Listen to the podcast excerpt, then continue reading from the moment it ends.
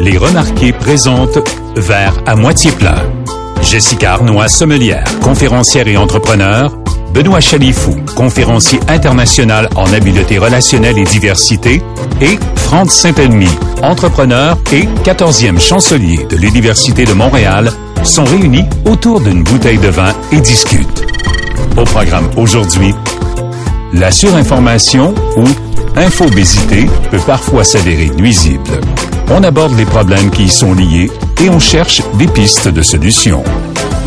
Alors, bonjour à tous à cet cinquième épisode du euh, podcast Vert à moitié plein. Franz, ça va? Ça va super. Et toi? Ça va super bien. Merci, Jess. Comment ça va? Ça va hyper bien. Ben oui, puis on va parler d'un sujet qui me passionne et qui m'amène du mal des fois euh, lors de décider dans un contexte de surinformation. Hmm. Un sujet passionnant, mais avant tout, euh, Jess, j'ai besoin de savoir comment c'est que tu vas nous présenter ce sujet-là. c'est très facile parce que dans le monde viticole ou vinicole, déjà là, on sait même pas qu'est-ce que ça veut dire. Viti, c'est la vigne, vini, la vinification. Il y a tellement de vins. Juste au Québec, on en a 12 500. Donc, quand quelqu'un me demande, euh, hey, qu'est-ce que tu me suggères? La première chose que je vais demander, il y a plusieurs couleurs, puis il y a plusieurs styles, mais je vais dire, t'es-tu plus blanc ou rouge? Donc, je vous pose la question. Lorsqu'on a un paradoxe de choix, il faut arriver à des options simples. Est-ce que tu es plus blanc ou rouge? Rouge. Rouge? Ouf. ça commence bien. ça dépend. J'aime, c'est ça, exact. J'aime le vin blanc dans certaines, avec, avec certaines, euh, certains, certaines nourritures, dans certains contextes, mais là aujourd'hui, comme dans, dans un contexte plus relax, un vin rouge, ça irait. Ça serait ça? OK, ben je vous les présente. Uh-huh. Donc, la deuxième question, c'est toujours la question du budget. Donc, le premier blanc, on s'en va à une destination Corbière, qui est hmm. habituellement pour les rouges. On est en blanc et c'est hyper bien fait. Donc, c'est marqué ici, je sais pas si vous voyez, le, château de Caraguay, la fonte hmm. blanche. On est avec Grenache, Roussanne, Marsanne. C'est un vin fabuleux, aromatique, expressif, à 22 dollars, bio, pas de sucre. Et le deuxième, direction Espagne, 16 dollars. Donc, on a baissé la facture de 6 dollars quand même. Euh, au total, c'est du bio et on est avec la grenache. Hmm. Est-ce que vous restez dans vos choix? non, moi je change d'avis.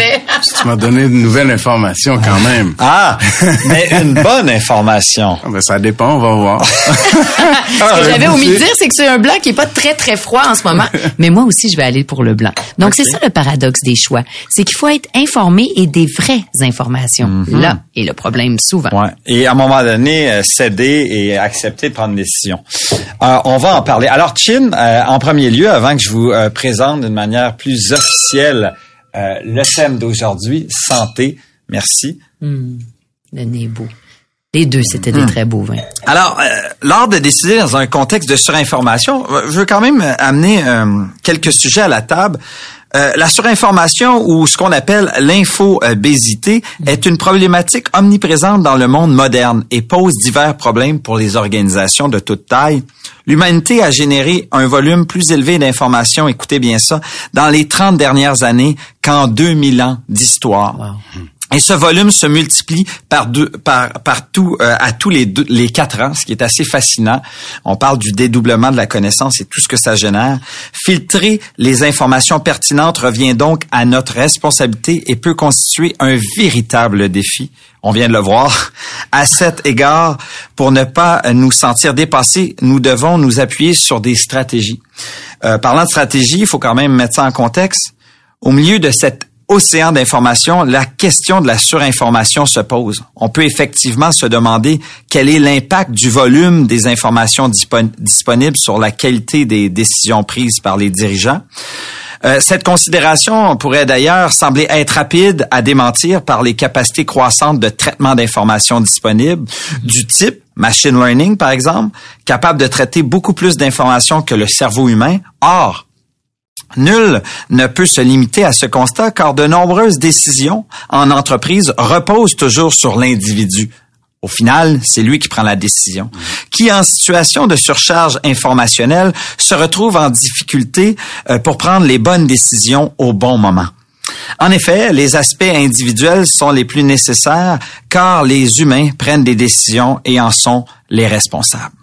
L'IA, l'intelligence artificielle, peut fournir des informations, certes, on le voit avec ChatGPT, euh, mais ne peut pas décider à notre place.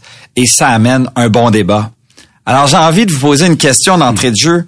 Selon vous, c'est quoi les principales, les principaux, pardonnez-moi, problèmes liés à l'info euh, euh, l'infobésité, j'ai de la misère avec ce mot-là, ou à la surcharge d'informations? La vous, euh, désinformation, tout simplement.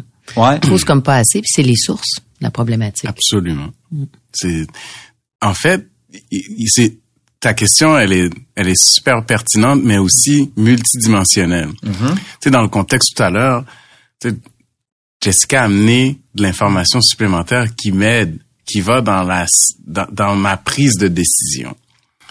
Et ça m'a aidé, mais c'est de l'information que je cherchais à avoir. Mm-hmm. Dans ta séquence de Absolument. Donc, donc, toute ma logique, c'était là. Mais dans un contexte organisationnel ou individuel où est-ce que tu es, en prise de décision, tu as des dizaines et des ou des centaines de décisions que tu dois prendre, aujourd'hui, tu as plein de courriels sur le même sujet. Tu tapes Google, tu as plein d'informations, puis tu sais pas c'est quoi la source.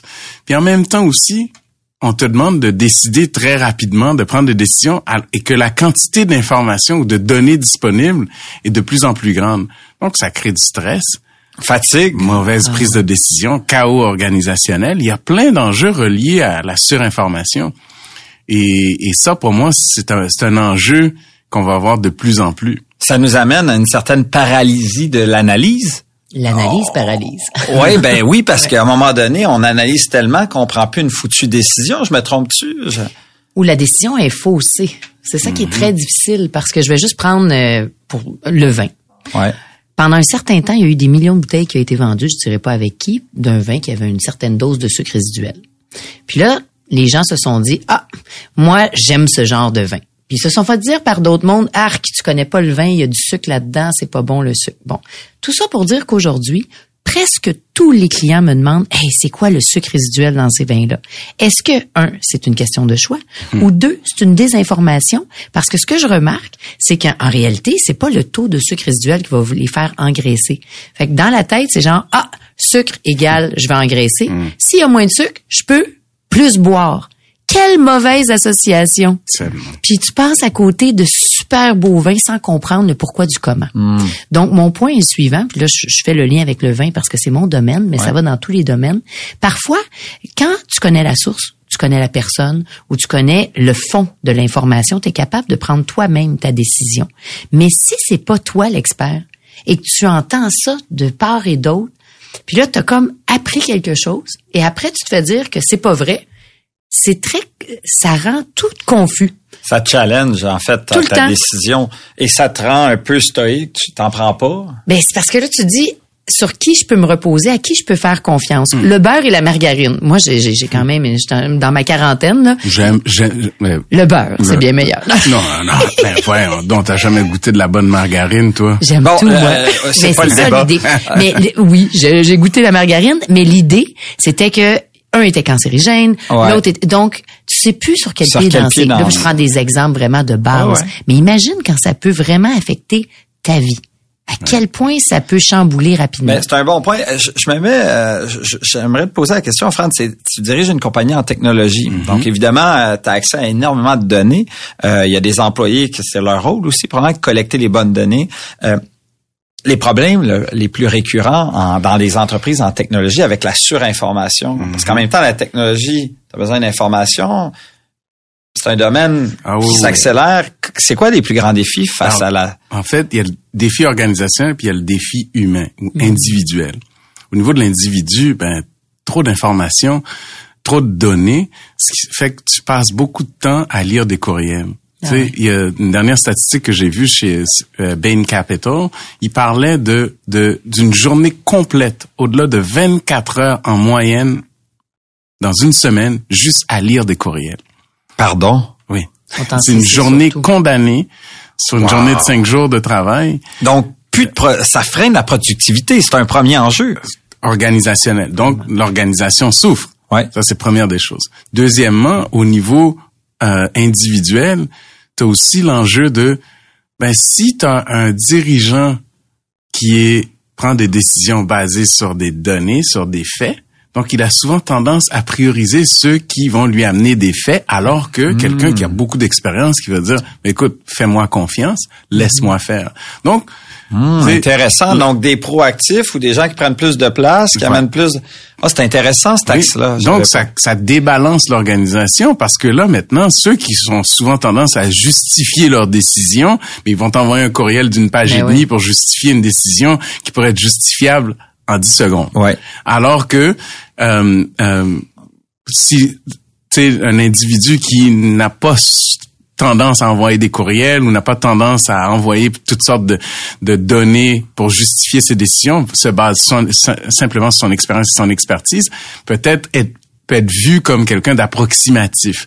Donc, ça cause des enjeux organisationnels. Donc, l'individu se sent stressé, il se sent mal à l'aise, l'organisation est saturée d'informations, elle est pas productive, elle est tu sais la maison qui rend folle, comme on peut dire, dysfonctionnelle. Donc, il y a bien des enjeux. Bon, euh, première question qui m'amène à la deuxième, parce que finalement, avec euh, tous les problèmes que vous m'amenez, euh, incohérence des fois, paralysie d'autres fois, fatigue mentale qu'on mhm. parle pas assez. On n'a jamais eu autant d'informations. On n'est même pas capable de la digérer que mm. d'autres informations arrivent. C'est intéressant ce que vous m'amenez. Euh, le paradoxe du choix, ça nous amène à ça. Le paradoxe du choix et les biais, euh, les biais cognitifs qui affectent euh, nos prises de décision. Puis il y en a plusieurs biais, hein, primauté, confirmation, biais d'ancrage. Bref, il y a énormément de biais qui associent à nos prises de décision. J'aimerais que vous me parliez un peu dans vos univers du paradoxe du choix et d'ailleurs, il y a un TED hein, vraiment intéressant qui a été réalisé d'une manière assez euh, aléatoire. On pensait même pas que ça allait euh, être populaire et ça a été un des, euh, des épisodes les plus vus de TED Talk. Et c'était le titre, c'était le paradoxe du choix. Un psychologue qui a écrit là-dessus. Vraiment intéressant. Ça démontre à quel point les gens sont plus capables de prendre des décisions. Donc j'aimerais que vous m'en parliez du paradoxe du choix. Hmm. Je viens juste de finir un livre, La formule de Dieu euh, d'Einstein, basé sur des vraies théories puis tout ça, qui disait que dans le fond, il y a trois réponses qu'on peut pas dire. Est-ce que Dieu existe? Est-ce qu'on est immortel? Et est-ce qu'on est libre de choix? Hmm. Et je trouve ça très intéressant cette question-là, parce que selon la façon que c'est amené, puis là c'est un roman là, mm-hmm. évidemment, mais basé sur des faits. Et si on est réellement libre de choix, on est toujours influencé. Hmm. Puis on est éduqué d'une certaine façon. Donc, ça nous prend vraiment du temps à nous déprogrammer. Hmm. Donc ça, c'est la question. Est-ce qu'on est libre de choix? Moi, je dis juste ça comme ça. Le paradoxe dans mon métier, euh, je suis aux études en ce moment. Je suis en sciences biomédicales sur la santé et le vin. Et ce qui est fascinant, c'est j'essaie de voir si on peut boire en pleine conscience. Qu'est-ce que la pleine conscience? Es-tu en pleine conscience quand t'as bu? Donc là, tu ne t'y arrives pas. C'est comme une, une, roue, une spirale sans fin. Fait qu'il faut vraiment se dire, OK, bon, mais je vais boire responsablement. Puis après ça, c'est quoi les faits? Puis quand tu analyses les faits, d'un certain côté, c'est presque vu comme euh, vraiment terrible de boire, et de l'autre côté, c'est des bienfaits et c'est le plus vieux breuvage du monde. Donc, je pense qu'il y a toujours un équilibre entre les deux pôles polarisants.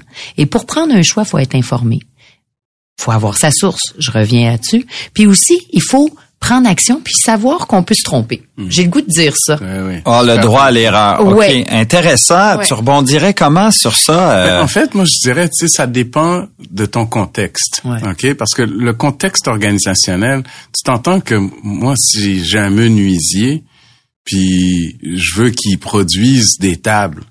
Puis mon seul degré de succès, c'est qualité des tables et le nombre de tables. Donc, plus de choix que je vais lui donner en termes de teinture, de bois, de type, moins il va être productif. Mm-hmm. Donc, c'est contre-intuitif de lui donner le choix. Surtout quand le but est clair et précis. Voilà, exact. Alors que un, un, un, un, ben, exécutif, non, un exécutif dans une entreprise, son, son scope de décision ou son la, l'étendue de sa prise de décision peut aller dans, à plusieurs niveaux, peut avoir un impact à plusieurs euh, plusieurs euh, étapes et strates, euh, disons niveaux de l'organisation. Donc ça lui prend de l'information supplémentaire. Ça lui prend plus de données que celui qui fait des tables. Donc donc dans cette dans ce contexte-là, faut faut moduler, moduler et contextualiser l'information que l'on partage. À qui on partage. Voilà, exactement. Très intéressant parce qu'il y a beaucoup de biais associés à ça. Hein. Euh, par exemple, la dernière information que tu as, tu la retiens et en général, tu la considères davantage que d'autres informations. Donc, l'arrivée de l'information influence tes décisions. Euh, à un moment donné aussi, euh, je pense que quand t'en as beaucoup trop, euh, t'en prends plus une seule. Fait, euh, quels sont, selon vous, les biais, biais de confirmation combien de fois on l'a vécu hein, pendant la COVID. Regarde ah, l'information. Euh, je te l'avais dit que le vaccin ou pas, là, peu importe la prise de eh position, euh, à savoir quelles données tu utilises, mais un biais de confirmation qui confirme ce que tu penses. Fait que finalement, ton idée est déjà faite, mais tu t'en vas chercher une information dans un lot d'informations et tu considères pas des informations qui amènent des nuances importantes. Mm-hmm. On parle de verre à moitié plein, d'amener des nuances. Je comprends ton point, Franz, de dire, hey, euh, faut pour certains corps de métier moins de choix possible. Et même pour un client, moi, si tu me donnes trop de choix ah dans un menu de restaurant, je sais plus quoi prendre. Je demande à ma femme qu'est-ce que je choisis. Tu as raison. Mais peut-être pour clarifier, peut-être que le choix, il est pas horizontal. Il est, il est vertical. Donc, mm-hmm. tu as beaucoup de choix dans le domaine précis. Donc, tu peux avoir quatre types de tables versus, oh ben, n'importe quel type de table. Tu peux avoir dix euh, euh, couleurs de teinture versus n'importe quel type de teinture. Donc, il faut hiérarchiser je sais pas si c'est hiérarchiser les critères, peut-être? Mais c'est important. Le choix est important. Vraiment. Mais il faut contextualiser le choix. Donc, plus tu couvres large, plus tu as besoin d'informations larges. Plus tu es pointu, précis. Tu es, un programmeur de, de, de, de, de IA, d'intelligence artificielle, mais je vais pas te, te donner de l'information sur les, des jeux vidéo, de la programmation euh, sur du Lotus. Très intéressant. je pollue, je, je, je te rends pas plus productif en te donnant de l'information qui n'est pas pertinente. Et c'est ça le danger aujourd'hui. On vit dans un contexte où est-ce que tout est disponible. On ne contextualise pas ce qui est sur les réseaux sociaux. Pour un jeune enfant qui fait un, qui fait un Google search, tu le contextualises pas, mais il a accès, juste un mot peut lui amener une panoplie mm-hmm de pourriture. ouais. C'est exactement euh, ça. Mais hier, euh, je parlais avec mon père qui est prof, tu sais, puis on, on parlait de, de chat GPT. Ouais. Puis là, on faisait des recherches, puis il me disait, ce qui est important, c'est que on a des outils, mais on sait pas comment les utiliser. Mm-hmm. Tu parles de Google. Parfois, on met un mot, quelle conjugaison. Puis la première référence, c'est pas la bonne réponse. Il faut savoir comment le lire, comment l'utiliser, puis le, comment le parfaire. Parce que même Chat GPT, tu peux, avec ton intelligence artificielle, toi-même, si tu apprends à bien le, travailler avec hein, l'humain hmm. et l'intelligence artificielle, arriver à peaufiner et à parfaire ses propres connaissances. Parce qu'il peut remonter jusqu'en 2021, si je me trompe pas. Ça évolue. Ça évolue, mais toi-même, en comprenant la machine ou l'intelligence artificielle, tu es capable d'aller encore plus loin. Donc, mon point, c'est que c'est déjà incroyable d'avoir autant d'informations. On a la chance dans un tour de main, hein, dans notre téléphone, d'avoir accès à la bibliothèque du monde, mm. mais il faut savoir comment l'utiliser. J'amène, euh, j'amène un point intéressant. À mon humble avis, euh, ChatGPT est un bel exemple. Ça nous permet, si on utilise notre cerveau, euh, un outil extraordinaire pour raffiner notre pensée, la structurer et prendre une meilleure décision. Mhm. En même temps, cet outil-là, s'il est mal utilisé, ça nous rend juste moins intelligent et plus euh, plus épais en bon québécois parce que tu peux juste l'utiliser sans le raffiner puis prendre une décision face à ce qu'il te dit sans l'avoir, sans avoir utilisé ton contexte, comme tu parlais, mm. pour amener la décision un peu plus loin.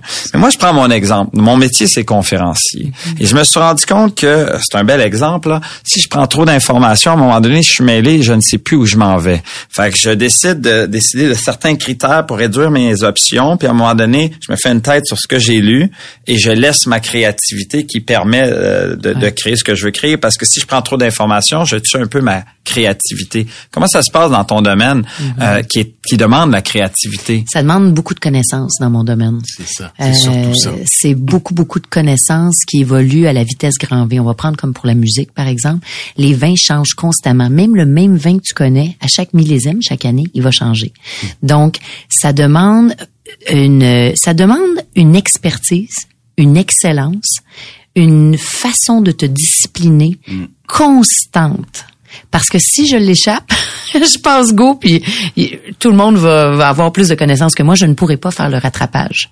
Donc, c'est un peu comme un bodybuilder ou une femme qui va au gym tout le temps. Euh, je pense que les connaissances ou l'information, c'est un travail constant de ne pas se laisser submerger, mais aussi dans ton champ d'expertise ou dans tes besoins, de, de saisir l'opportunité de sélectionner. Les bonnes références. Oui, parce que si on est la somme de nos choix, c'est comme pour moi, c'est sûr que je connais pas tous les vins, mais j'en fais un petit peu à chaque jour, ce qui fait qu'au final, j'en ai pas mal plus de références que d'autres hmm. et j'ai pas la prétention de dire que je connais tout. Je laisse une grande ouverture et j'ai beaucoup d'écoute. Donc je pense que pour les informations, je je fais ça dans tout. Je valide toujours au minimum à deux. Moi, j'ai pas juste un comptable, j'en ai deux. Je suis pas une experte en chiffres. Fait que j'ai besoin de quelqu'un qui est expert, qui valide l'expert. C'est pas un manque de, de confiance. C'est un, moi, je souffre de dyscalculie. Ça a commencé comme ça dans ma vie. Et je fais juste valider par deux experts. Ce que ça fait, c'est que si un est malade, il y a l'autre. Mm-hmm. Et ça l'enlève la pression puis en même temps, c'est pas à moi qui a pas cette expertise-là de savoir s'ils font bien ou mal. C'est très intéressant. Ça, c'est ma méthode parce que j'avais un défaut qu'il a fallu que je pallie. Mais je pense que pour l'information, tu parlais tout à l'heure, France, dans les organisations, il y a des CEO qui doivent prendre des grosses décisions rapides. C'est beaucoup plus rapide avec ça que l'humain maintenant. Donc, ça va tellement vite et l'impact est si grand sur plusieurs personnes qu'il faut qu'il y ait euh, accès rapidement à d'autres ressources pour pouvoir valider leur choix. Parce que c'est ça la, la, la, distinction entre une personne d'action, il prend des choix. Mais le, le point que tu amènes, pour moi, c'est le mot-clé, c'est responsabilisation. C'est ça. Donc, tu te responsabilises. Tu as une responsabilité envers toi-même. Total. Euh, mais aussi envers les autres, de t'informer, de valider, de, de te rassurer toi-même parce que tu sais on a parlé dans un ancien épisode de se faire mm. confiance. Donc faut faut que tu sois à l'aise mm-hmm. avec aussi de dire mais j'ai pas besoin de 90% de l'information, peut-être 60 70% c'est assez. tout. Et mais exact.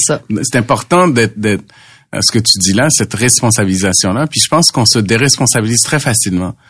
Ah, derrière l'information. Très facilement. Parce qu'on se dit, ben, je l'ai lu, je l'ai lu, je l'ai lu sur Internet. Ouais. Ou je te l'ai envoyé par C'est ça, c'est les courriels. Je t'ai en CC sur ce courriel-là. Oui, exact. Donc, on se, on c'est très facile de se déresponsabiliser. Puis l'autre point aussi, c'est que oui, je te l'ai envoyé, mais c'est le paragraphe 28e, 28e paragraphe d'un roman de 40 Qui paragraphes. Qui nous étourdit. À un moment donné, là, je suis désolé, tu veux pas me donner l'information. Mais euh, Franz, on, on, à la lumière de ça, ce que je comprends, c'est le paradoxe du choix. Il faut réduire le nombre d'options et il faut aussi structurer euh, les options qu'on a avec des cases qui nous permettent d'avoir des critères, qui nous permettent de faciliter la prise de décision. Il n'en demeure pas moins que l'humain, c'est lui qui doit prendre la décision, il doit se responsabiliser là-dedans. Euh, comment prendre une bonne décision malgré tout ça? Euh, tu sais, à la lumière de tout ce qu'on vient de parler, là, c'est quoi les éléments les plus importants qui nous permettent de prendre une bonne décision? C'est une excellente question qui qui n'est pas facile à répondre. Mm-hmm. Euh, parce que c'est évidemment nos paradigmes vont faire en sorte qu'on a qu'on va entendre ou ou voir ce qu'on veut voir, ce qu'on veut entendre. Donc, tu as parlé du biais de confirmation tout à l'heure, c'est un paradigme, right? Donc, on, c'est nos filtres, nos expériences, notre environnement fait en sorte que c'est plus facile d'aller vers des choses qu'on est à l'aise, qu'on est qu'on est convaincu, qu'on a une croyance. Exact. Donc, c'est être conscient de ça. D'abord, c'est une prise de conscience puis de se mettre aussi, tu sais, des balises. Donc, première des choses, c'est mesurer, ouais, sais, euh, on a une rencontre, la rencontre, c'est une demi-heure. C'est pas 90 minutes, c'est une demi-heure. Donc, on va se mesurer. On a un temps de début, un temps de fin. Puis à l'intérieur, ben, on a un agenda qu'on doit respecter, puis on doit faire une prise d'action. Puis quand c'est mesuré, c'est intéressant. Les gens s'habituent. Donc, ils savent qu'un roman, ça marchera pas. Fait qu'ils vont synthétiser. Donc, mesurer, pour moi, c'est super important. Définir aussi, c'est quoi les objectifs, c'est quoi les attentes? Il faut que ce soit clair. Donc, je t'envoie de l'information, pas pour que tu sois en CC, pour que tu prennes une décision. Donc, si je t'envoie un courriel ou je t'envoie des données, je te dis, j'ai besoin que tu me donnes une réponse, pour en, vue de prendre telle telle décision. L'information que je t'envoie, c'est pour supporter cette prise de décision là. Mais si je t'envoie de l'information pour FYI, ben dans le fond, selon euh, la structure organisationnelle, c'est peut-être juste question de te tenir au courant. Mais aujourd'hui, c'est pas balisé. Donc, sans cette balise-là, de dire, si, tu, si je te mets en CC, ben, écoute, c'est juste pour te garder informé, ou versus si je te, je t'envoie, c'est à toi, je Mhm. m'adresse à toi. Donc, il faut prendre des mesures pour mettre en place. Il y a plusieurs autres façons de, de, de le faire, mais je pense que ça commence d'abord avec ces deux-là. OK, excellent. Et, comment, comment Jessica, euh, tu ré- réussis quand même, euh, parce que tu es reconnue pour ton côté très créative, mais tu dis qu'il y a beaucoup besoin de connaissances dans ton domaine. Donc, comment tu réussis à prendre des bonnes décisions qui euh, se traduit par des produits qui réussissent, euh, puis on voit tes gammes de produits, tes idées euh, jamais à chaque fois se traduit par quelque chose de concret qui fonctionne. Comment tu arrives avec toute cette connaissance là à un moment donné à faire un choix? Je pense que tu nous as amené deux points vraiment intéressants et conserver ton côté créatif. C'est tellement facile, la réponse. Travailler avec les meilleurs. Travailler avec les meilleurs. Aussi simple que Competitive ça. fitness. Vraiment, parce que c'est impossible que je puisse avoir tout en main pour prendre les meilleures décisions dans tous les champs d'expertise. C'est pas possible. Yes! Mais c'est ça. Donc, je m'enlève cette pression-là. Qu'est-ce que moi je fais de baisse? Ben, c'est la dégustation des vins. Ça, c'est ma job. Puis la vision. Fait que ça, les gens me font confiance. Tu sais, à ce niveau-là. Et après, je me suis créé un système. Donc, le point numéro un, c'est entourer des plus grands, plus forts que soi et leur faire confiance. Ah, merci. C'est, je t'entends. C'est ça. Parce que tu fais pas du micromanagement. Moi, quand ça part, viens pas me reparler. C'est toi qui as la POC. Par contre, je me suis très bien exprimée dans mes buts, objectifs, Dans les besoins. critères, Très besoins. clair. Et il y en a pas un million. Moi, les courriels, tu les déroules pas. Faut que ce soit marqué facile parce que sinon, plus que trois, quatre options, les- le cerveau oublie. Fait que moi, c'est la règle du 3, 4. Si je suis pas capable de m'en souvenir moi-même, tu me verras jamais avec des papiers. Là, c'était parce que je voulais juste pas me tromper de mots. Mais j'ai jamais ça. Si je suis pas capable de m'en souvenir, comment veux-tu que les autres s'en souviennent? Tu retiens le plus essentiel. Donc, t'entourer des meilleurs, la règle du 3-4 éléments. Je n'excède pas ça. Et dernièrement, euh, je fais beaucoup de coaching en entreprise désormais. Là. Les gens me disent, mon Dieu, comment tu fais pour jongler avec autant d'affaires? Je me suis fait une règle. Les textos, si t'as pas mon téléphone personnel puis ça rentre pas dans le texto, t'es pas ma priorité numéro un. Les, les emails, je les lis à des périodes données. Ça s'appelle du time boxing. Je fais pas ça tout le temps. J'ai un moment, fou, puis là j'ai mon code. Ça marche bien. Quand je mets ça en vert, c'est le comptable qui prend ça. Quand je mets ça en rouge, c'est donc puis là ceux qui peuvent pas déléguer, mais après ça tu te délègues toi-même. tu fais ça une autre période de temps. Le time boxing, c'est la clé du succès. Quelque chose à ajouter, Franz, avant qu'on euh, Écoute, clôture l'émission? C'est tellement bien dit, mais, mais ce que je- j'aurais, j'aurais le goût de dire, c'est d'abord et avant tout, ce que tu dis, ce que tu as dit, ce que je retiens, c'est de créer un climat favorable Ouais. pour que tu sois productif. Puis ce climat ou cet environnement-là inclut des gens compétents que tu fais confiance, mais aussi tu t'es structuré. Donc tu t'es, tu crées des, euh, t'as créé un, tu te connais. Oui, Donc, très bien. Tu as, créé des automatismes pour faciliter ta productivité, mais aussi t'enlever le stress. Parce que c'est stressant, voir un, un courriel de trois, quatre paragraphes Ah, avec des textes euh, en Mhm. 12 points, puis t'as- ça n'en finit plus.